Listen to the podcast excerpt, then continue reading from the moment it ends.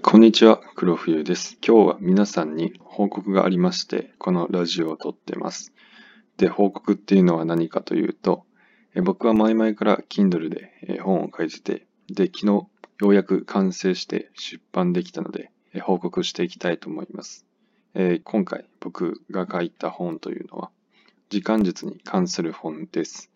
で、まあ、具体的な、超具体的な時間術の内容だったり、時間術に関するメンタル的なその考え方の話をいろいろ盛り込んだ本になってます。ぜひあの皆さん買っていただけると嬉しいです。また、あの Kindle Unlimited の加入者の方ならあの無料で読めるようになってるんで、ぜひ無料なんで、Kindle Unlimited の方無料なんで、ぜひ読んでもらえるとすごい嬉しいです。ということで、今回のラジオ、今日の報告になります。えー皆さん、よければぜひ読んで読んでみてください。